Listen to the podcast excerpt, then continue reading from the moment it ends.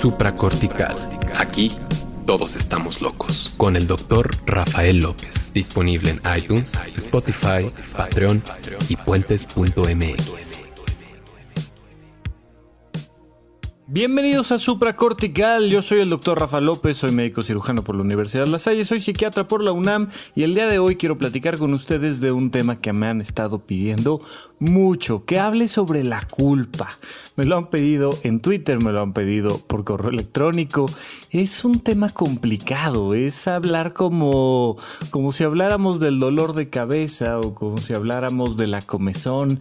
Es algo que está en todos lados y al mismo tiempo un poco complicado de definir, de atender, de modificar, porque tiene que ver con muchas otras cosas, tiene muchas otras ramificaciones, pero hoy vamos a tratar de aislarlo un poco. La culpa eh, tiene un detalle teórico muy interesante que no es, mm, tal vez no es tan trascendente que lo sepas, pero igual no podemos hablar de la culpa si no aclaramos esto, que no es una emoción, la culpa es un pensamiento. La culpa es un proceso cognitivo, no una emoción. Esto es algo curioso porque cuando la gente piensa en la culpa, piensa en la emoción que produce. Pero por eso te decía yo, así como el dolor de cabeza, eh, no hay un libro que hable de suyo, de el dolor de cabeza como un ente aislado, sino de los diferentes motivos, las, todas las enfermedades que causan el dolor de cabeza. Hay 100 cosas que te pueden causar el dolor de cabeza. Te puede doler la cabeza por deshidratación o te puede doler la cabeza por un golpe o te puede doler la cabeza por presión constante, yo qué sé. De la misma manera, la culpa es el resultado de un proceso cognitivo que genera muchas emociones negativas. Genera enojo, genera tristeza, genera eh, desconfianza, genera pérdida de autoestima, genera muchísimas cosas, pero no es una emoción es una manera de pensar. En podcast recientes estuve hablando sobre el tema de los celos y por ahí varias personas me decían, oye, es que hablas de esto de una forma muy racional, ¿dónde está la parte emocional de los celos? Ya hablaremos en, en el canal de YouTube sobre los celos de nuevo y voy a tratar de darle un toque más emocional, pero precisamente hablaba de los celos de una forma tan racional porque los celos no son tampoco una emoción, sino un pensamiento. Digamos que serían algo así como la cara opuesta de la culpa. La culpa genera emociones negativas. Y todos consideramos que esas emociones negativas son la culpa. No, la culpa es la manera en la que te piensas tú a ti. Es el resultado después de una acción que se produjo. Tú hiciste algo. Normalmente es porque hiciste algo. Eh, eh, puede ser que pensaste algo, pero en general la culpa viene después de haber hecho algo que tú consideras negativo. Y después de pensar y pensar y pensar, a veces en unos segundos, a veces durante días completos, llegas a la conclusión de que efectivamente Eres una porquería. Es que eso que hiciste, bueno, fue terrible. Eres la peor persona del mundo y por tanto sientes culpa. Lo hemos platicado una y otra y otra vez. Los seres humanos somos unos simios que somos animales de manada y necesitamos emocionalmente. Hay una necesidad emocional de formar parte de la manada. Y cuando hacemos algo incorrecto, sentimos ese riesgo inminente de ser rechazados de la manada y por tanto sentimos culpa. Además, también lo hemos platicado, somos probablemente el animal más empático sobre el planeta Tierra. Y entonces nos es altamente relevante lo que el otro piensa de mí. Tenemos estas neuronas espejo que nos llevan a, a adivinar a vivir a la par lo que el otro siente y piensa de mí. Entonces, si el otro me está rechazando emocionalmente, yo voy a generar una emoción de rechazo hacia mí. Y entonces siento culpa. Otro problema importante con la culpa es que ha formado parte de lo que hasta ahora hemos entendido por educación. Imagínate tú esto. Lejos, ojalá un día lo entendamos, lejos de entender la educación como un proceso que le ayuda a los menores a ir tomando decisiones en su vida, asumiendo responsabilidades de esas decisiones y siempre con el enfoque fundamental de que sean seres libres, libres físicamente y libres emocionalmente, ¿eso es educación? No, pensamos que la educación es hacer, obligar que nuestros menores hagan cosas, entre comillas, buenas.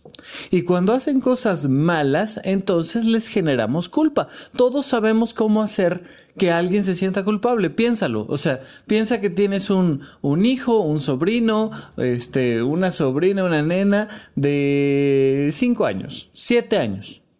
Y quieres generar culpa en ella. ¿Qué haces? Le generas pensamientos negativos sobre sí mismo, sobre sí misma. Y entonces básicamente lo que haces es decirle, qué feo, qué tonta, qué mal, qué inútil, qué flojo. Y párate un día fuera de una escuela primaria y vas a ver toda esa cultura en torno a la culpa. Cómo la educación está basada, ¿te acuerdas de los sellitos de la primaria? Nosotros los que ya somos un poco más viejos, no sé si a la fecha sigan usando las mises sus sellitos de, de no trabaja y de come en clase y de no sé qué. Eh, yo asumo que cada vez se han de usar menos, pero en mis tiempos te ponían un sellito en, la libreta que decía ahí no hizo la tarea y era un burro que se le había olvidado el cuaderno en casa, este, o era el oso perezoso, o era la abejita trabajadora, y había una serie de sellitos que te iban poniendo y que fomentan todo este proceso de la culpa. Te tienes que sentir culpable por reprobar, por ejemplo, ¿no? Y lo he platicado muchísimo con los adolescentes que de repente dicen, es que, es que si decido esto o aquello, mi papá se va a enojar, mi mamá se va a enojar. Si no saco buenas calificaciones, mi mamá se va a enojar. ¿Por qué tengo que sacar 10? Para que mi mamá no se enoje. Y le digo, no, brother, está terrible. Está terrible. Imagínate tú que tú que eres el menor de edad en este caso, tienes que modificar el mundo porque tu mamá y tu papá no saben manejar sus emociones cuando el que reprueba eres tú. Por favor, estamos terribles. Y a eso le llamamos educación. A las amenazas le llamamos educación. A una estructura culpígena le llamamos educación. A hacerle sentir al niño una serie de emociones negativas por un pensamiento claro. No sirves, no eres útil, no funcionas, eres feo, eres malo, eres tonto, eres incapaz y entonces generamos todos estos juicios de valor. La culpa deviene de los juicios de valor. Acuérdate que los juicios, tenemos varios tipos de juicios, esto es algo que platico en el curso 1 del conocimiento de uno mismo tenemos una serie de juicios que son básicamente tres grandes rubros. Los juicios de hecho, los juicios de prescriptor y los juicios de valor. Ya sé, ya sé, parece que ya nos, nos metimos a una, a una clase de filosofía. Vamos a salir rápido de ahí, no se preocupen, aguanten, no generen culpas, todo bien. Primero que nada, juicios de hecho, las cosas como son. Oye, el cielo es azul. Va, listo, eso es un juicio de hecho. Oye, este edificio es de 120 metros. Oh, listo. Es un juicio de hecho. Las cosas como son. El juicio de prescriptor es cuando alguien te da una recomendación. También le llaman juicio de recomendación. Oye, este, tu auto está muy bien, lo revisé, pero la banda está un poco vieja. Hago un juicio de hecho. Y yo creo que se te puede reventar. Te recomiendo que la cambies. Fuiste al mecánico, el mecánico es un especialista y el especialista te da una recomendación sustentada en juicios de hecho. Los juicios de valor son los juicios emocionales. son los juicios que tienen una consecuencia para ti. Los juicios de valor son lo bueno, malo, lo feo, bonito y lo falso y lo real. Cuando tú a alguien le dices que es feo o cuando a una situación le dices que es fea, estás haciendo un juicio de valor. Cuando tú a alguien le dices que es un mentiroso, estás haciendo un juicio de valor. Cuando tú a alguien le dices un juicio de valor, tú vas a generar una emoción negativa en ti. Fíjate en esto. ¿Para qué aventamos juicios de valor? Tú tienes, eh, así traes en tu costal 20 juicios de valor y de repente alguien le dices, no, ese es un imbécil, y le avientas el juicio de valor. ¿Sabes para qué le avientas el juicio de valor? Para producirle culpa, para producirle una emoción negativa. Cuando tú quieres a una niña de 7 años producirle una emoción negativa, lo que buscas es generarle pensamientos de culpa y entonces le empiezas a aventar juicios de valor, le regalas juicios de valor, juicios de valor negativos, por supuesto, y entonces le vas cargando su maletita de juicios de valor y entonces le vas echando ahí en la maletita le dices, mi amor, mira, aquí te voy a poner esto donde digo que no eres, no eres muy bonita, que digamos, más bien eres fea y además, ¿sabes qué? Más bien eres tonta y además eres floja y además eres inútil. Y además te voy a ayudar a que te compares con tu hermano. Fíjate cómo tu hermano, él sí es hábil, él, él sí es fuerte, él sí es guapo, él sí es... Y según yo le estoy educando y le voy cargando esa maleta de culpas pensando en que eso es educación. ¿Sabes qué pasa a lo largo del tiempo cuando esto se perpetúa? Que la niña va a creer precisamente que eso es educación y va a confundir la idea de las culpas con la de la buena conducta. Y entonces empiezas a ver cómo empiezan a desarrollar una, una personalidad angustiosa por no equivocarse. Y les da miedo equivocarse.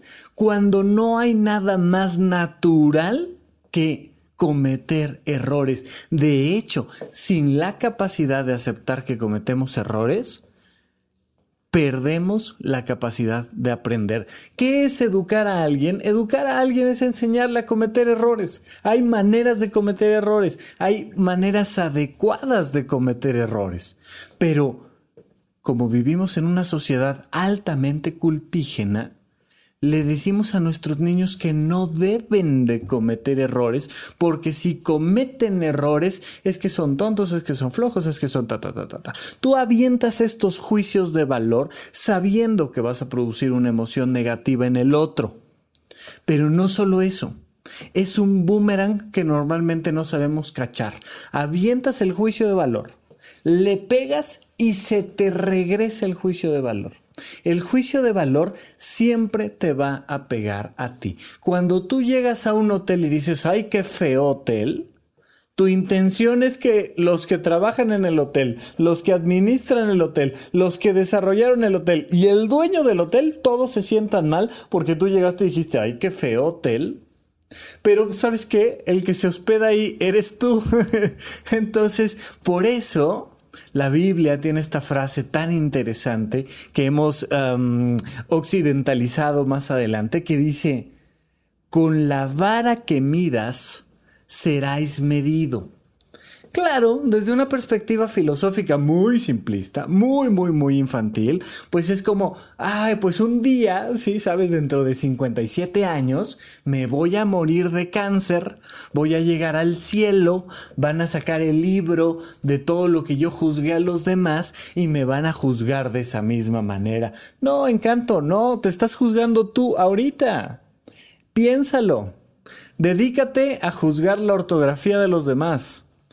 Y quiero que me digas qué sientes cuando cometes un error ortográfico, Encanto. ¿eh? O sea, con la vara que midas, seráis medido. Dedícate a juzgar la ropa de los demás. Y vas a ver cómo constantemente empiezas a juzgar tu propia ropa y a generar emociones negativas porque se te deshilachó un botón o porque te cayó una gotita de café este, acá en la solapa o porque de repente engordaste tantito y ya, ya no te cierra bien o enflacaste un poquito y ahora se arruga el pantalón y... Y si tú haces juicios de valor, no de hecho, no de recomendación de prescriptor, sino juicios de valor sobre la ropa, o sobre la ortografía, o sobre la higiene, o sobre lo que sea que estés evaluando desde esa perspectiva a los demás, te estás evaluando tú a ti mismo todo el tiempo. Pensando absurdamente, muy, muy absurdamente, en que eso es hacer las cosas bien. Eso es ser un buen ciudadano. Oye, ¿sabes qué tengo que hacer? Cuando alguien rompe las reglas de tránsito, cuando el imbécil este se pasa el alto, pues juzgarlo. Y digo, este pendejo. O sea, o sea le aviento ahí el juicio, se le aviento la pedrada del juicio y la pedrada termina pegándome a mí. Porque cuando yo lo veo cruzarse el alto y le aviento el juicio de valor ese es un imbécil me enojo yo. Es, es interesantísimo porque no sé si sepas, pero al menos las ciudades que escuchan supracortical probablemente conviven constantemente con personas que rompen las reglas de tránsito o que rompen las reglas de urbanidad y entonces este, ponen la música a todo volumen o, o, que no llegan a tiempo a sus trabajos. O sea, gente que dice, a ver, pues si el negocio dice que tiene que abrir a las 8 de la mañana, ¿por qué los imbéciles no han abierto a las 8 de la mañana? Y entonces me enojo, y no solo me enojo, me siento de momento muy digno, muy inteligente, muy wow, porque yo sí me estoy dando cuenta de que ellos están cometiendo un error y no me doy cuenta de que en ese momento, no 57 años después, en ese momento yo estoy perdiendo mi paz interna, yo estoy perdiendo mi tranquilidad, yo estoy perdiendo mi armonía. Claro, se vale hacer un juicio de hecho y decir, oye, en este negocio abren tarde, no regreso, punto. O sea, no es que me tenga yo que fletar los errores de los demás, no es que para no sufrir tenga yo que, ay, pues ya, dejarlo pasar todo. No, o sea, no, no voy a hacer nada, me voy a quedar de brazos cruzados, con una sonrisa, me voy a echar ahí un, un toquecito de marihuana, voy a dejar pasar la vida. No, Oye, pero pues este casi me atropella el imbécil este que se pasó el alto y, y, yo tan tranquilo. No, haz lo que tengas que hacer como una acción que corrija el problema o que mejore la situación. Pero ¿para qué avientas el juicio de valor? Estamos acostumbrados a irle poniendo a nuestros niños y seguramente tus papás te acostumbraron a vivir este proceso de culpa como algo normal y luego terminas escribiéndole ahí al, doctor Rafa López, oye, es que cometí un error tremendo y, y, no me puedo quitar la culpa y no sé qué hacer. Pues no, llevas 27, 32, 45 años generando la idea de que la culpa es un elemento fundamental para tu vida cuando no lo es. Pero vamos a platicar un poco más de eso cuando regresemos de un corte aquí a supracortical. Aquí todos estamos locos. Estamos de regreso con ustedes aquí en Supra Cortical. Yo sigo siendo Rafa López. Oigan chicos, muchísimas gracias a los que me han contactado en Twitter, en arroba Rafa Rufus. Ya saben que Twitter es esta plataforma, esta red social donde seguimos platicando de estos temas eh, de manera un poquito más coloquial, un poquito más eh, social. Es la red social que uso y usaré de aquí en adelante para conversar con ustedes. Si tú me mandas un tweet, lo más probable es que te lo conteste. Si me mientas la madre en Twitter, nos vamos a empezar ahí a, a, compartir nuestras opiniones y va a estar muy divertido. Me gusta mucho cuando me dicen, no, no me gustó esto que dijiste, no estoy de acuerdo, creo que está mal. Bueno, me, me, me encanta, me divierte, es padrísimo. Por supuesto que también les agradezco muchísimo a las personas que me dicen, oye, me encantó, estuvo padrísimo, estoy totalmente de acuerdo Claro, pero es esta red social que voy a usar, y la, uso yo personalmente, la usaré siempre yo personalmente para contestarles, para platicar con ustedes directamente, para que sigamos conversando y compartiendo eh, diferentes temas que a ustedes les parezca relevante. Entonces en Twitter, en arroba Rafa eh, va a estar ahí la conversación directa, social, amena. Podemos compartir imágenes y videos y lo que venga al caso. Ahora bien, les agradezco muchísimo, muchísimo, muchísimo a los que se han suscrito al canal de YouTube, Doctor Rafa López Psiquiatra. Vas a encontrar el canal de YouTube. Lo quiero ir nutriendo a lo largo de la vida, pero ya no les quiero prometer demasiadas cosas porque luego se complica. Pero vamos a estar haciendo eso sí o sí, ya lo estamos haciendo, ya llevamos una serie de sesiones en la unidad de psicoterapia intensiva, es decir, el canal de YouTube donde hacemos videos en vivo para contestar tus preguntas teóricas, técnicas, personales, ahí en vivo, me escribes eh, completamente gratis, me pones ahí en el chat tu pregunta y yo las voy contestando. Espero poderle incrementar la frecuencia a esas sesiones.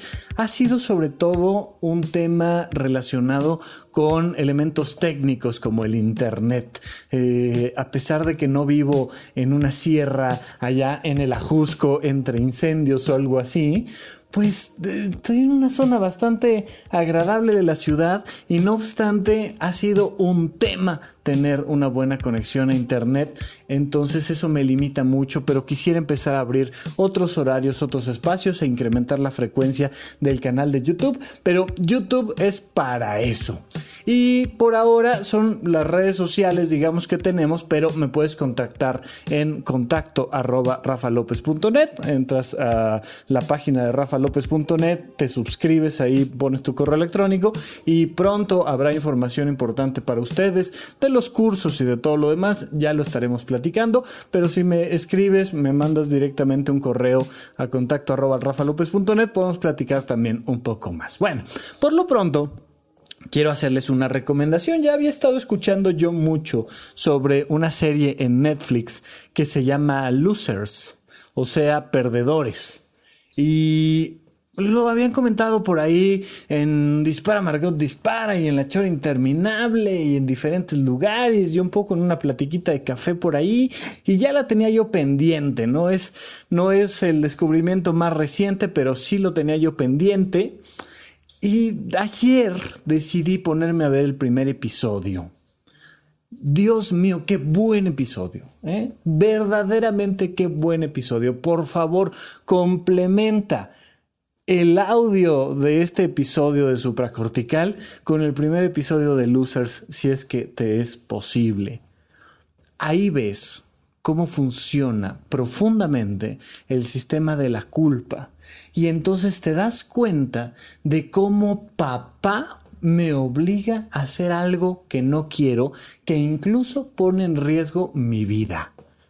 El elemento central aquí es papá y la frase central de ese primer episodio me, pareció impactante. Un chico afroamericano, negro, que a su papá le fascina el box y dice, mira, de los primeros recuerdos que tengo de, de lo que es una familia, era mamá, papá y yo viendo el box. Y yo sintiendo una angustia tremenda por ver el box. No era emoción, no era entusiasmo, no era, no era el gusto que Rocky tiene por el box. no, no, no, no, no, no, no. El, el, de no, no, no, no. Esto era angustia. Y de repente a papá le fascina el box. Y la frase que a mí me botó la cabeza, me botó la tapa de los sesos fue, dice, mi papá tenía dos caras, tenía dos emociones, la neutra y la de enojo. La neutra y cuando estaba enojado, o sea, imagínate tú que tu papá solo tuviera dos jetas. Cuando estaba enojado contigo, o por cualquier otra cosa, que viene siendo lo mismo. O sea, si papá se enojó, ¿sabes? Pues de ahí a que se enoje conmigo hay, una, hay un milímetro. Y la otra una cara neutra. Nada le hace más daño a nuestros hijos que nuestras caras. Imagínate esto. Te lo he platicado en otras ocasiones. ¿Quieres lastimar a un niño? Por favor, no lo hagan, no lo hagan en casa, por favor. ¿Quieres lastimar a un niño?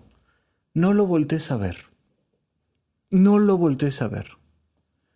El niño va a estar todo el tiempo viendo hacia arriba, buscando los ojos de mamá, buscando los ojos de papá todo el tiempo, volteando, volteando, volteando, volteando y sintiendo angustia, te desapareces, dejas de significar, tu vida deja de tener sentido si papá, mamá no te están volteando a ver. Por eso desesperan los squinkles estos cuando es mamá, mamá, mamá, mamá. Es como, ya, hombre, ya, déjame en paz.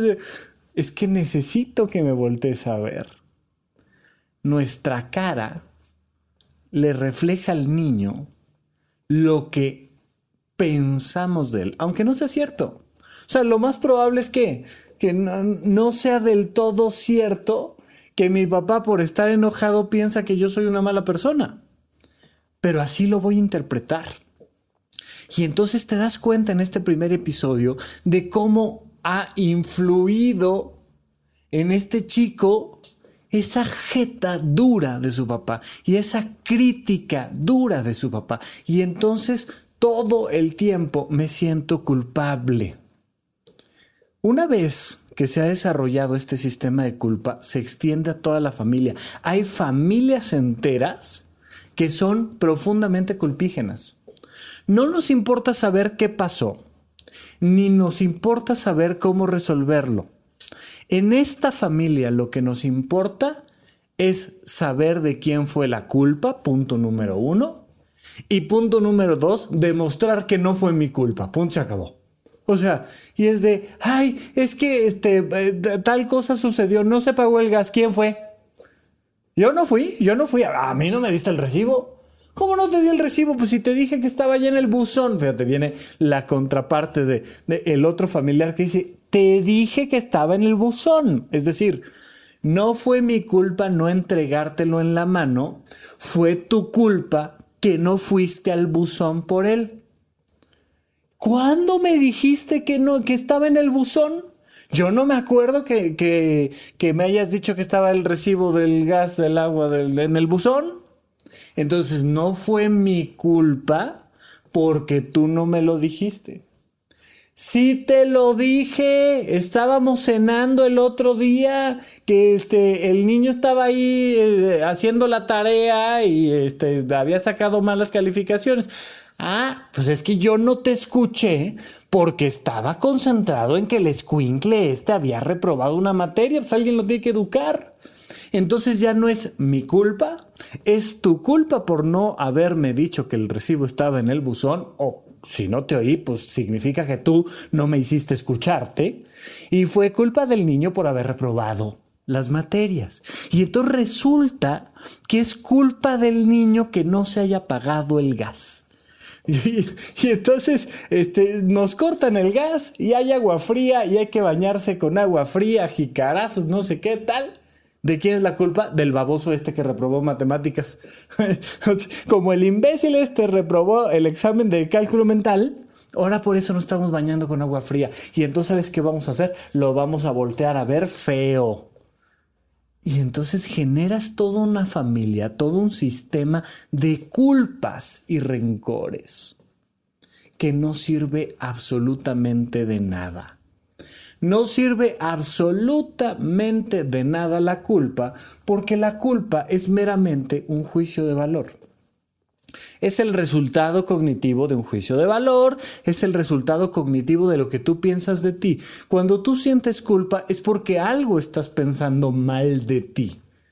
Estás llegando a una conclusión absurda donde crees que eres feo, que eres malo, que eres falso, que tu vida no tiene sentido y entonces te sientes culpable. Claro, esto lo vamos a llevar hasta la vida adulta, donde hay circunstancias y condiciones específicas por las cuales te sientes culpable. Oye, ¿sabes qué? Estoy casado, ¿no? Vamos a pensar en algo mucho más adulto. Estoy casado y empecé a coquetear con este, mi compañera de oficina que curiosamente no es mi esposa, ¿no?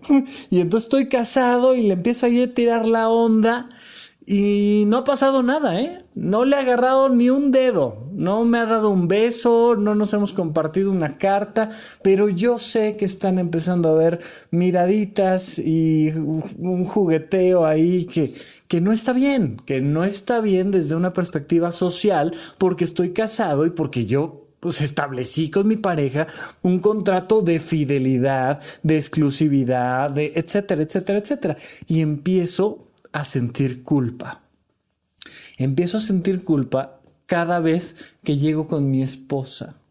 Fíjate, esto es bien curioso porque la culpa la siento, eh, la siento es un decir, insisto, pero la culpa la siento cuando termino de coquetear y cuando llego con mi esposa. Entonces, mientras estoy coqueteando, normalmente la gente no siente culpa porque no puedes sentir dos emociones al mismo tiempo. Las puedes ir alternando y las puedes alternar muy rápido, pero normalmente no puedes sentir dos emociones al mismo tiempo. Y entonces generas esta sensación de, hoy y la atracción y el jugueteo y te hace un comentario y se lo regresa súper lindo con una sonrisa y no sé qué. Y se va, ¿no? Se acaba el día de oficina, ella se va, fue ahí un último coqueteo en la parada de autobús, ella agarró su autobús y se fue. Y de repente me empiezo a sentir culpable. ¡Ah! No puede ser. ¡Qué imbécil soy! Me estoy arriesgando. Esto está terrible. ¡Qué barbaridad! Eh, y me empiezo a flagelar. Saco un látigo y me empiezo a dar de latigazos en la espalda. ¡Plac! ¡Qué tonto! ¡Qué imbécil! Cada latigazo es un juicio de valor. ¡Plas! plas, latigazo, latigazo, latigazo, latigazo. Y entonces llego a mi casa con la cara desencajada. ¿Qué tienes? No, hombre, me fue horrible en el trabajo. No, sabes qué pesado ha estado esto. Y, y la mirada de mi mujer que me empieza a espejear mi, entre comillas, mala conducta. Y me siento culpable. Y entonces llego y escribo, Rafa, ¿qué hago, cabrón? ¿Qué hago? Porque fíjate que le estoy coqueteando a alguien más.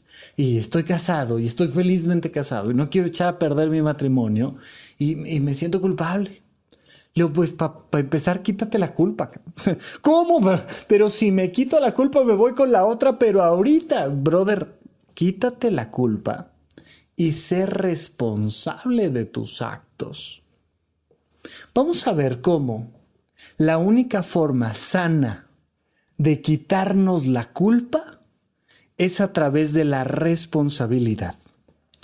Toda otra estructura, todo otro sistema operativo, cognitivo, que me lleve a quitarme la culpa, si no es a través de la responsabilidad, va a causar mayores conflictos, va a causar una disfunción importantísima. Pero solo cuando me quito la culpa, puedo entonces tomar decisiones genuinas, solo entonces puedo aprender y solo entonces puedo mejorar el mundo en el que vivo. Es fundamental que entendamos ese proceso y que entendamos la diferencia que hay entre no sentir culpas de manera patológica y no sentir culpas de manera evolutiva. Pero lo comentaremos regresando de un pequeño corte aquí a supracortical. Aquí todos estamos locos. Estamos de regreso con ustedes aquí en Supra Cortical. Yo sigo siendo Rafa López. Chicos, muchísimas gracias por acompañarme hasta este punto del episodio y por escuchar los otros episodios y compartirlos con gente que a ustedes les parece que les puede ayudar de algo. Escuchar la voz de Rafa Rufus a través del podcast de Supra Cortical. Muchas, muchas, muchas gracias. Oigan, entonces estábamos platicando de este proceso de la culpa y me comentaron ahí en redes sociales, me pareció muy importante, me pareció divertidísimo y, tienen toda la razón. Oye, pero ¿qué no la incapacidad para sentir culpa es una enfermedad mental? Y dije yo, claro, sí, tienes toda la razón, toda la razón. Dentro de los trastornos de personalidad, en el grupo B, en el segundo grupo, vas a encontrar a los antisociales. Los antisociales, digamos que tienen tres niveles. Tres niveles, no es propiamente cierto lo que estoy diciendo, pero quiero que lo entiendas así. Hay gente que tiene rasgos antisociales. Es decir, antisocial no es el que no convive, porque en el mundo común y corriente, coloquial, le llamamos antisocial. Ay, este, este es bien antisocial. No, no quiso venir al, cumpleaños de Chuchita, le ofrecimos pastel y dijo que no, muchas gracias. Y, nada más estuvo aquí como tres minutos y se fue. Y ya iba a llegar el mariachi y no se quedó el mariachi, ¿no? Y entonces es un antisocial. No, eso no es antisocial desde la perspectiva psicológica, psiquiátrica. Una persona que tiene rasgos antisociales es una persona que en general no sigue las reglas sociales y tiene un sistema emocional muy particular, no genera emociones intensas de culpa, de, rencor, es como una persona muy fría y se vuelve eh, una especie de individuo que se vuelve algo peligroso, no pocas veces se mete en la fila, no pocas veces este, da una mordida acá para salir bien librado, no pocas veces miente, engaña, manipula y tiene unos rasgos antisociales, pero recuerden que para la psicología y la psiquiatría no existe una persona normal, no existe una personalidad normal, sino existen diferentes tipos de patologías en cuanto a la personalidad y todos tenemos en mayor o menor medida algunos rasgos principales y otros agregados de otras personalidades. Entonces, bueno, pues hay personas con rasgos antisociales. Pero hay personas que de tantos rasgos antisociales que tienen, pues ya más bien son eh, sociópatas. El sociópata es el ladronzuelo de a pie es el que se roba de aquí de allá, es el que estafa aquí allá, es el que se pelea en la calle y agarra golpes y, y es un sociópata. Y tenemos un nivel arriba de este, que es el psicópata. El psicópata, cuando ya hablamos de un psicópata, ya hablamos de un asesino, ya hablamos de un violador, ya hablamos de alguien que además suelen ser en muchas ocasiones eh, individuos muy inteligentes. La cárcel está más llena de sociópatas que de psicópatas. Los psicópatas normalmente andan libres por la vida. Eh, no pocas veces son, son individuos muy inteligentes. Ahí, está, ahí están todas las series de Mindhunter y demás relacionadas con los estudios de los, de los psicópatas. Si quieren, échenle una checadita. Pero una de las características más famosas, aunque no es, no es un elemento sine qua non, es decir, no es que todos los psicópatas sean así, pero un elemento muy, muy conocido de los psicópatas es la incapacidad para sentir culpa. Y entonces entran a una casa, matan a una mamá, matan a un niño, llega el papá, lo matan igual, y con los cadáveres ahí puestos se ponen a desayunar el cereal que estaba eh, ahí en la mesa porque el niño ya se iba a clases. Y entonces uno verdaderamente siente frío. Mira, eh, mientras me estuve formando como psiquiatra durante cuatro años en el Instituto Nacional de Psiquiatría, pues vi casos intensísimos de, eh, ¿qué te gusta? Esquizofrenia, trastorno bipolar, este, trastorno obsesivo compulsivo, que hacen unas cosas impresionantes, etcétera, etcétera. Pues estamos hablando de un centro de concentración donde ves los casos más relevantes, ¿no? habidos y por haber. Si me preguntas cuál fue la escena que neta me marcó, que de verdad dije, ¡ay, qué miedo! No fue un esquizofrénico, no fue un... No, fue un psicópata. Un psicópata de 8 años de edad. Y es estar platicando con un escuincle de un metro de estatura que con toda la frialdad y tranquilidad te va platicando robos, robos a casa habitación. O sea, no es que le abrió el bolso a su mamá, ¿eh? sino que se metió a robar joyería a una casa que no era la suya ni la de ningún familiar cercano. Dijo, me voy a meter y me voy a robar unas cosas. Y se robó joyería y la vendió y y hizo algunas otras cosas un poquito más graves que robo a casa habitación, que prefiero no narrarte en, esta, en este episodio, pero cuando lo ves sin culpa, de verdad, la sensación que tuve fue de un frío emocional, decir, este squinkle un día, dentro de 10 años, va a tener 18 años, va a ser un hombre, va a ser un adulto. Y hoy en día ya veo en él la maldad adentro. Es, es, es, es impresionante porque es peligrosísimo una persona sin culpa, pues simple y sencillamente porque sabes que no se va a detener ante nada. Es una máquina que simple y sencillamente va a responder a sus más primarios impulsos. ¡Qué miedo!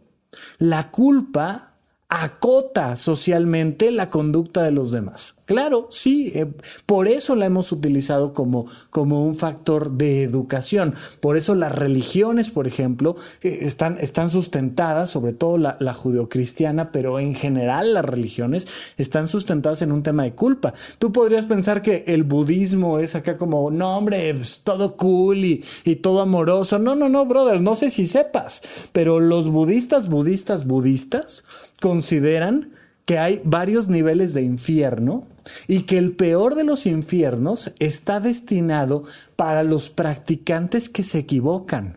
Es decir, imagínate que tú eres un budista, meditador, no sé qué tal, y de repente cometes un acto ilícito, te vas al peor de los infiernos porque además eres budista, meditador, practicante, ta, ta, O sea, tienen sus sistemas de culpa bien arraigados también en el budismo y también en el hinduismo, etcétera, etcétera, etcétera. Pero bueno, la que más conocemos es la religión judeocristiana, que válgame, échate el, el Antiguo Testamento para que veas lo que es culpa, brother. O sea, déjate tú del podcast. No, hombre, échate el Antiguo Testamento. Y entonces, sí, la culpa de una manera muy infantil, una sociedad muy joven todavía, pues ha funcionado como un sistema de, de, marcaje social, te permite actuar dentro de ciertos límites y te permite manipular las emociones del otro para que no cometa actos ilícitos. ¿Qué pasa cuando naces sin la capacidad de generar culpa? Pues que lo más probable es que vayas en contra de la sociedad. Esto no es forzoso, pero sí es probable. Es muy probable que una persona así vaya a robar, a estafar, a este, eh, proponerse para presidente de la República, yo qué sé. Y dentro de algunos años, pues va a generar todo un sistema que le va a permitir abusar de esa capacidad de no sentir culpa. No es funcional no sentir culpa, no es natural no sentir culpa. Y por mucho podcast, por mucho este, psiquiatría, por mucho lo que quieras que estudies, aprendas, practiques, tú, yo, todo el mundo va a estar sintiendo culpa constantemente. Eso es, la consecuencia de nuestra empatía, por supuesto, por supuesto que sí, pero no es funcional tampoco. No queremos una persona sin capacidad para sentir culpa.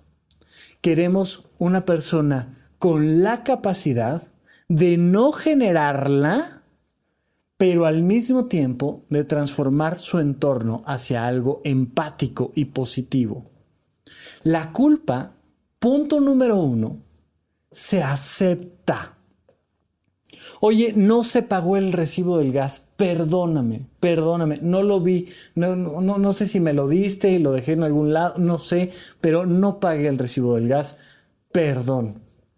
Si tú no aceptas la culpa, si tú no te dejas sentir la culpa, nunca te la vas a quitar.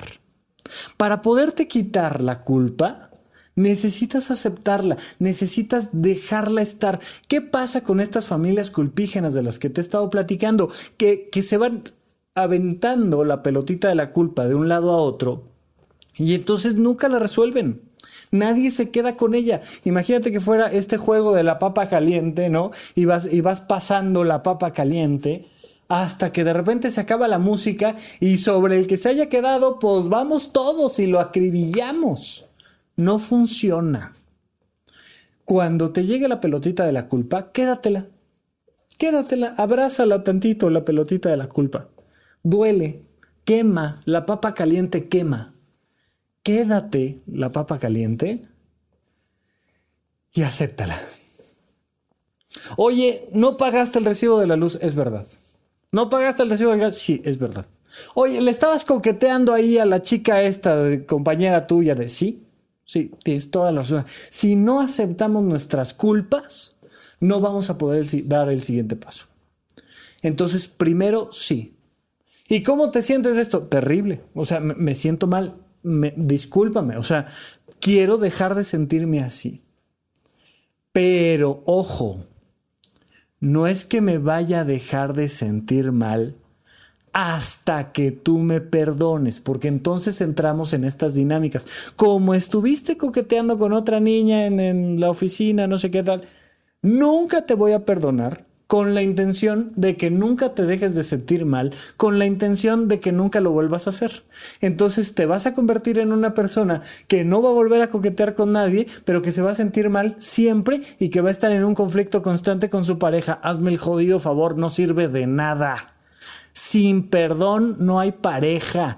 No sabes las cien mil millones cantidades de cosas que hay que perdonar todos los días cuando estás en pareja. Todo. Porque tu pareja es una persona diferente que tú y piensa distinto que tú y actúa distinto que tú y van a generar una serie de conflictos emocionales y de valores y demás todo el tiempo. Entonces no nos sirve de nada que no estés coqueteando con otras mujeres por culpa, brother, por culpa lo que quieras. O sea, no, no, no tiene caso alguno. No, por el contrario, lo que queremos es resolver el problema. Acepto la culpa, acepto las emociones que siento y suelto la culpa. No se la aviento a alguien más, la dejo caer. La papa caliente la voy a dejar caer al suelo. Primero la voy a tener, la voy a aceptar y me va a quemar los dedos, me va a quemar las manos y me voy a dejar sentir ese dolor. Y después de, un breve periodo de tiempo, la voy a soltar. Suelto la papa caliente y me pregunto, ok, ¿y ahora qué hago para que esto no vuelva a pasar? Y entonces, a una vez que la he aceptado y la suelto, cuando te digo que la sueltas, me refiero a que deja de pensar que eres la peor persona del planeta Tierra, ¿no? Porque de verdad me llegan, me llegan casos de, de culpa absurda de decir, no saqué mención honorífica, me quedé a una décima de sacar mención honorífica y siento tal culpa que no puedo ir a mi, a mi fiesta de graduación con mis compañeros. Y es de, te cae, o sea, Entiendo, hubiera estado padrísimo, hubiera estado increíble que hubiera sacado mención honorífica, por supuesto que sí. No salió, no salió, hombre. Ya, o sea, ya, siéntelo, súfrelo, suéltalo. Cuando te digo suéltalo es deja de pensar que eres la peor estudiante del planeta Tierra. Deja de pensar que tus papás tiraron el dinero en ti, que eres una tonta. Deja de pensar que nunca más en la vida vas a triunfar porque perdiste la mención honorífica y que entonces eres el peor fracaso del universo. De verdad, cuando sientes culpa, te acercas tanto a esa emoción que en verdad crees que eres lo peor de lo peor de lo peor. Si pudieras medianamente empezar a matizar, empiezas a soltar la culpa. Oye, no pagué, la, no pagué el gas, es verdad. Soy el peor papá del mundo. No, no eres el peor papá del mundo. Solo no pagaste el gas. No pagué el gas y entonces suelto la culpa y me doy cuenta de que no es que sea el peor papá del mundo, no es que vaya a pasar algo porque dos días nos bañemos con agua fría, no es que no haya solución para este proceso, no es, no, no, simplemente no pague el gas. Primero me dejo sentir el dolor, luego suelto la culpa entendiendo que no soy lo peor de lo peor de lo peor de lo peor y luego lo corrijo. Mañana a primera hora voy y resuelvo el tema del gas. Pero fíjate en esto, fíjate en el orden del proceso. Primero suelto la culpa y luego corrijo el error nunca al revés. Nunca al revés. Primero corrijo el error para que se me quite la culpa, te va a ser dependiente, dependiente de no cometer errores.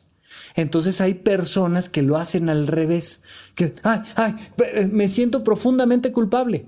Y es como estar aventando la papa caliente hacia arriba en vez de hacia abajo. E, em, empiezo a aventarla hacia arriba y empiezo a resolver todo y a volverme Superman y a gastar de más y a no dormir y a, y a desgastarme por completo para corregir el error, porque solo hasta que corrija el error dejo de sentir culpa. Esto pasa mucho con el tema de los duelos y cuando muere un familiar. Me quedo con la culpa de no haberle dicho algo. Oye, no, estuve ahí en el último minuto de tu vida, este, no te dije lo que realmente sentía por ti, todo el amor que sentía. Y entonces algo que era muy positivo, que era darme cuenta de que en verdad amaba yo a esa persona y se fue. Y pues como ahora ya se fue, pues ya no se lo puedo decir. ¿Cómo le hago? ¿Cómo le hago si ya no se lo puedo decir? Porque estoy acostumbrado a que para dejar de sentir culpa tengo que resolver el error primero. No, no funciona así. Primero acepto la culpa, luego suelto la culpa y hasta que dejo de sentir culpa, entonces corrijo el error porque si no lo estoy haciendo por una vía incorrecta que me va a afectar a mí y a los demás y que no me va a permitir aprender, que no me va a permitir valorar la importancia de ser más cuidadoso, de pagar antes, de yo qué sé. Ah, no, es hasta que se genera la culpa. Terrible. Entonces, acepto, suelto y corrijo. Y una vez que termino de corregir, prevengo. Aplica esto igual para la infidelidad, aplica igual esto para cuando este, te quedaste con algo de tu hermano que no te tocaba, aplica igual para, este, le, diste un zape a tu hijo, ya, ya, y ahora te sientes culpable. Muchos papás que no pueden educar porque generan culpas cuando educan. Y entonces les digo, ponle límites al chamaco, hombre. O sea, si ya quedamos que no puede salir al parque a las 5 de la tarde, no lo dejes salir al parque a las 5 de la tarde. Ah, y lo ven ahí tristeando el niño y empiezan a generar culpas. Ah, no, mi amor, ya está bien. Vete, vete al parque. Vete al parque para que yo no sienta culpa, porque como yo no tengo idea de cómo manejar mi propia culpa, prefiero brincar los límites, no educarte Nada más te maltraté un ratito, no te eduqué, no aprendiste absolutamente nada y ya te vas al parque. Ah, y ya, yo me quedo sin culpas. Ay, qué maravilla. No, no funciona así. Primero acepto, luego suelto, luego corrijo y luego prevengo. Si yo ya sé que esto está mal, pues entonces voy a prevenir que suceda el coqueteo, el sape, el, robo, el engaño, la mentira, la llegada tarde, eh, no estudiar y sacar malas calificaciones, lo que tú quieras, gustes y mandes. Pero es muy importante que prevengas. De nada nos sirve culpa sin resolución de problemas y sin prevención de volver a cometer los mismos errores. ¿Qué pasa, por ejemplo, ahora con el Me Too y las redes sociales y todo esto?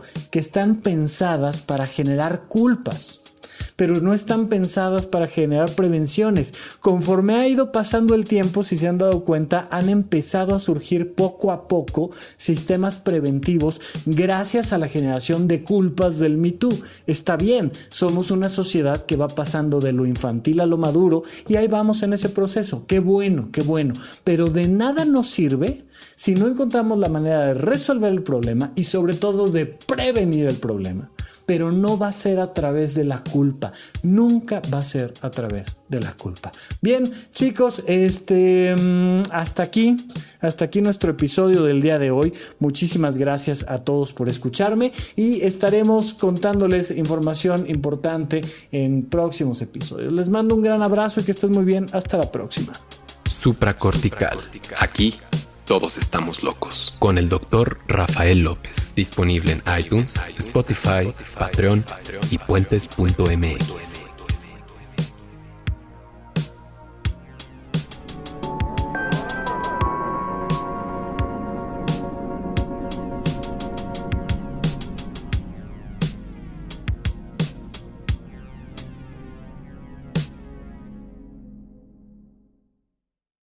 ¿Quieres regalar más que flores este Día de las Madres? The Home Depot te da una idea. Pasa más tiempo con mamá plantando flores coloridas, con macetas y tierra de primera calidad para realzar su jardín. Así sentirá que es su día todos los días. Llévate tierra para macetas Bigoro por solo $8.97 y crece plantas fuertes y saludables dentro y fuera de casa. Recoge en tienda y sigue cultivando más momentos con mamá en The Home Depot. Haces más, logras más. Más detalles en homedepot.com diagonal delivery. With the Lucky Land slots, you can get lucky just about anywhere. This is your captain speaking. Uh, we've got clear runway and the weather's fine, but we're just going to circle up here a while and uh, get lucky. No, no, nothing like that. It's just these cash prizes add up quick. So I suggest you sit back, keep your tray table upright, and start getting lucky. Play for free at LuckyLandSlots.com. Are you feeling lucky? No purchase necessary. Void where prohibited by law. 18 plus terms and conditions apply. See website for details.